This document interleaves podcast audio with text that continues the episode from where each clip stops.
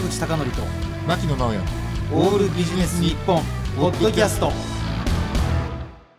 坂口孝則と牧野直哉のオールビジネス日本。本日のゲストはですね、いや実はちょっとこういう職業の方がいらっしゃると思わなかったので、本当に僕ちょっと、なんていうか緊張しているんですが、ご紹介したいと思います。えー日本唯一の映画、私を、笑っちゃったよ俺。えー日本唯一のですね、映画、私をスキーに連れて行って評論家として有名な、えー今田雄三さんです。今日よろしくお願いします。よろしくお願いします。いや、これ、俺緊張する理由わかるでしょ？だって、日本唯一の映画の私をスキーに連れて行って評論家ですよ。すすごすぎるな。ああの、ちょっと今田さん、ところでね、はい。ちょっとプロフィールちょっとご紹介する前なんですけど、はい。僕とテレビ局かどっかですれ違ってますっけ？いいええ、すれ違ってない？うん。あれ間違ってないと思うよ雑誌社かな？うん。あら、失礼しました。はい。えーで早速なんですが、はい。えっと、今田雄三さんをちょっとプロフィールご紹介したいと思います。はい。株式会社、これも笑っちゃいました。はい。株式会社の名前が、辛口評論。はい。株式会社、辛口評論代表。うん。それで、えっと、日本唯一の映画、私をスキーに連れて行って評論家として多方面で活躍なさっています。はいえーまあ、これね、すごいなと思うのが、この映画の私をスキーに連れて行っての視点から、はいえー社会とか風俗を解説。はいまあ、メディアでね、見た方も多いかもしれません。はいでね、このなんか経歴がすごいですよね。はいえっと、まず大学が、はいえっと、恐山外国語大学ですか。それ で、笑っちゃいけないですね。はいすいませんね。あの、リスナーの方で、同じ大学の人いたら、すいません。すいません。えっと、で、あ、この在学中に、えっと、映画、私をスキーに連れて行ってを見て、衝撃を受けると。はい。でその後、え広告店代、広告代理店だったんですか？もともとは。はい。え？そうなんです。その傍ら、はい。評論活動を開始、はい。FC2 のブログで展開した論考が話題になり、えーはい。ポストモダン、そして表層批評を織り交ぜた説明がすごく人気を博されてきました。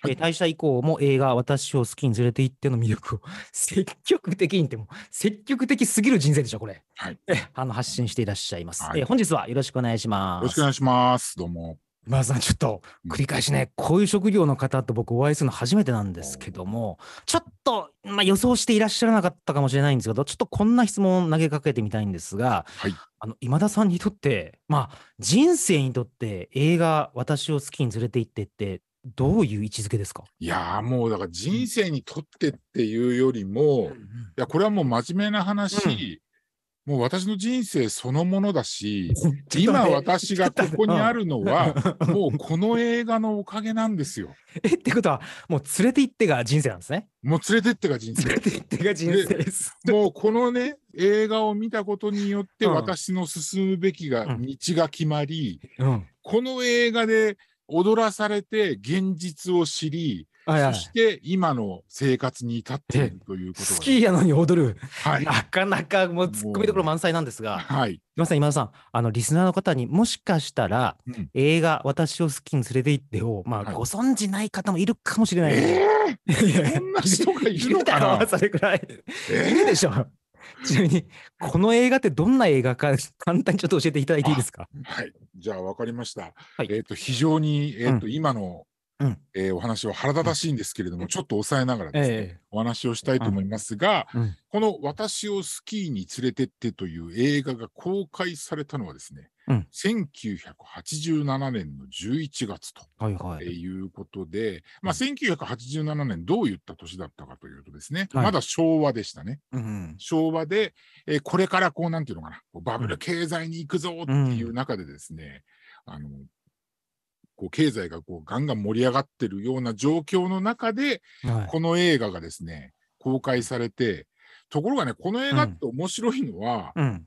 作っては見たものの、うん最初、こうなんていうのかな、メジャーではですね、なかなか公開に至ることがなかったんですよね、これね。あ、だからそうなんですか比。較的どちらかというと、あの単館系みたいなその公開のされ方だったの最初は。ええなんかね、私、小学生の頃だったかな。なんか以前ね、あの、花金データランドっていうのがありましてね。はいはいはい。で、あの番組ですごいなんか取り上げられていたの記憶あるんですけど、うんうんあ、じゃああれは火がついた後だったそうそうそうそう、火がついた後ですよ、それはもう。その前は、もうあれだったんですかもういわゆる今でいう口コミで広がっていくみたいな。口コミで広がっていくというか、うん。要はあの学生だった私の中でもすごくこう話が広がっていったし、はいはい。だからその中、まあその高校生とかかな、やっぱ若い人の間で、でね、当時は、うんあの、ちょうどね、えっ、と、段階の世代のジュニアたちが、こう、中学とか高校生とか大学生っていう時代だったから、はい。要はね、その、なんていうのか、世代の人間がめちゃめちゃ多かったんですよ。お。だそういう人口として。そう人口として、はいはいうん人口として多かったので、それでまあ大ヒットして、うんで、結局、うんあの、これはですね、あの、当時よくありましたよね。2本立てっていう映画あったじゃないあった、ありましたね。そう。それあでーあ、ったあった。うん。2本立てで、えっと、うんもともとはですね、あの、もう一本の映画っていうのは、これ、あの、永遠の2分の1っていう、あえっと、永遠の2分の1。そう、時藤はいはい三郎さんと大竹しのぶさんの映画と、こう、カップリングだったんですけど、今度全然別の映画とカップリングされたりとか、それでこう、結構ロングランになったっていう。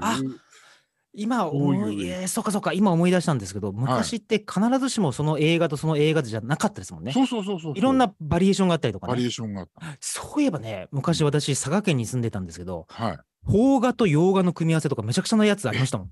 そんなのあったんあったあった。えーちなみにあのね、恐山外国語大学の在学中に、はいこの映画を見られて衝撃を受けられたってことなんですけど、はい。まあ、魅力でもいいですし、ちょっとこれどういう衝撃だったんですか？いや、あのね、これ、うあの、よくこういう話をするときにそういったご質問いただくんですけど、うん。いまだにわからないのは、これなんで私自分で見たのかがさっぱりわからないんですね。いわゆる天から導かれたみたいな。いや、あの、そう言っちゃうとね、あまりにももう本当にあのーあれなんで、そうじゃないんですけど、なんで見たのかっていうのはわからないですけど、まあ、とにかく見てから、うんいや、こんなね、その、うんまあ、明るく楽しい世界っていうのがあるんだなっていうことが分かって、うんその私もね、その大学受験というものを行って、それで大学には入ってみたものの、うんじゃあ、世の中と同じようにこうめっちゃ楽しいかっていうと、そんなことも全然ないわけですよ。ああ、そうですか。全然ない中で、たまたまこの映画を見た後に、いや、こんなにスキーって楽しいんだっていうふうに思ってですね。恐山で。恐山で。それで、いや、自分でそれからこうスキーをやってみたりとか、そういったことがあったりとかね。あと、はいはいただそういうふうにしながらも、うん。ある意味だからこれっていうのは、私は自分の人生をですね、かけてこの私をスキーに連れてってっていうのを見て、うんそれで、えっ、と、自分でその、あの、んそこから学んだことやってますけど、やっぱりね、こう、なんていうのかなうん。虚像っていうかね、そういった部分もあるんですよね。あ、要するにバブルの虚像というそうそうう。そうそうそう、うんうんうん。そういったものも表してるし、例えば、あのーこれね、あのーうん。映画を作られた、うん。えっ、と、制作者の方、ど、誰だったっけ、うん。どっちだったっけな？うん。えっ、と、一色さんかな？一色さんがですね、うん。要は、あのーまあ、これ、この映画っていうのは、これからそのスキーが、あのーなんていうのかな、えっ、と、流行るというようなことで、要は自分で、あの、スキーが流行ってるから、この映画を出したんじゃなくて、これから流行らせようと思って書いたって、まあ、そんなこと言ってるんですけど、うんあのね、もうすごいそこにはね、冷徹な計算っていうのがあって、あ。は1986年かな悪名高きリゾート法っていうのが日本で成立してるんですよ。はい。はいそ。れでもう日本全国にスキー場ができたんで、だから本当にこの映画っていうのは、まあその見てくれはね、すごく美しい、例えばその男性と女性が知り合ってっていう映画なんですけど、その裏にはリゾート法があるっていうですね、非常になんかこう、あのなるほど。そういうそのなんていうの、世相をしっかり捉えて、だからそこら辺はね、上手だなと思うんですよえね。ースキーに連れて行ってほしいのは実は広告代理店だったと。そうそうそうそう。そういやー、面白い。リゾート法と。あ、うんなるほど。恐山との本当に魔の三角トライアングルですね。それはねえ、ちなみになんか、これ、簡単に説明していただくと、どんな物語なんでしょうか？主人公の、えっと三上博史さんがやっていらっしゃるですね、えっとうんはい。矢野文夫っていう役名なんですけど、えっとその人がと商社に勤めていて、はい。でその彼女がいないんですよね、はいでもスキーはめちゃめちゃうまいと。うん。で、その人が、まあ、スキーに行くんですけど、そこで、えっ、と、まあ、そのヒロインである原田知世さんとですね、知り合って、まあ、知り合うんだけれども、いろんな、こう、お互いの行き違いとかがあって、なかなかこう、うまくいかないんだけれども、まあ、そういった行き違いを乗り越えて、えっ、と、まあ、付き合うことになりましたと。で、付き合うことになったら、今度ですね、まあ、そのいろんなその仕事上でも大きな障害っていうのが、ある人のこう、なんていうのかな、うんあの目論見みによってそういったことが起こってそれも一緒に乗り越えて最後はハッピーエンドっていうはあ。もう今だったらね、なんか、反感持つ人も多そうな感じですけど。そう。そうそうだからあのストーリーとしてはものすごいシンプルだし、いやん。これちょっとだから、なんていうのかな、うん。これはちょっとまあやりすぎっていうかあまりにもこれ突っ込みどこ満載じゃないっていうところがあって、例えばね、うん。あの坂口さん私ね私をスキーに連れてってっていう映画ではい。一番好きなシーンっていうのがあるんですよ。あななんですか？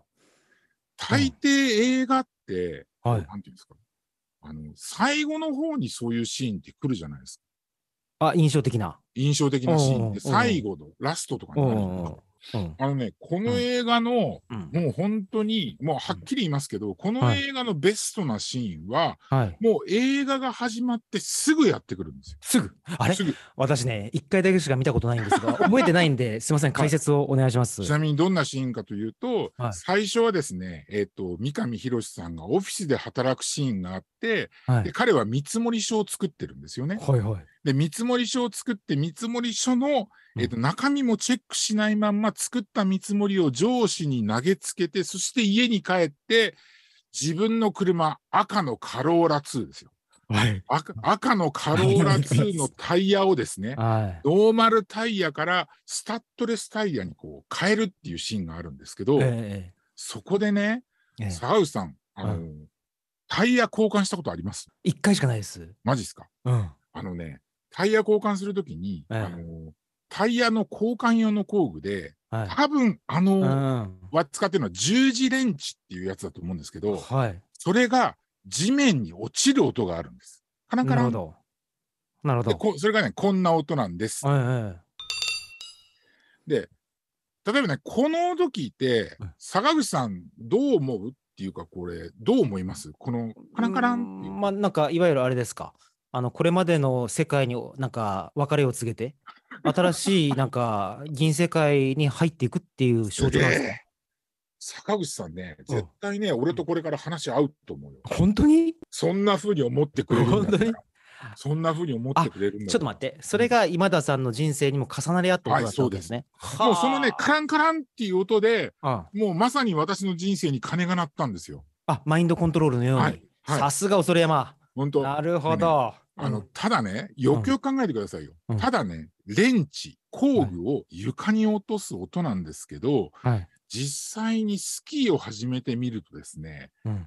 やっぱそのシーンがあるからなのか、シーンを見た覚えがあるからなのか、あの、もう、なんていうのかな、うんもう、私をスキーに、本当にまさにその音を聞くと、あの、私をスキーに連れてってくれって思うわけですよ。もうその音で。はいもうアンカリングですね。そうそうそう。宗教でいうところの。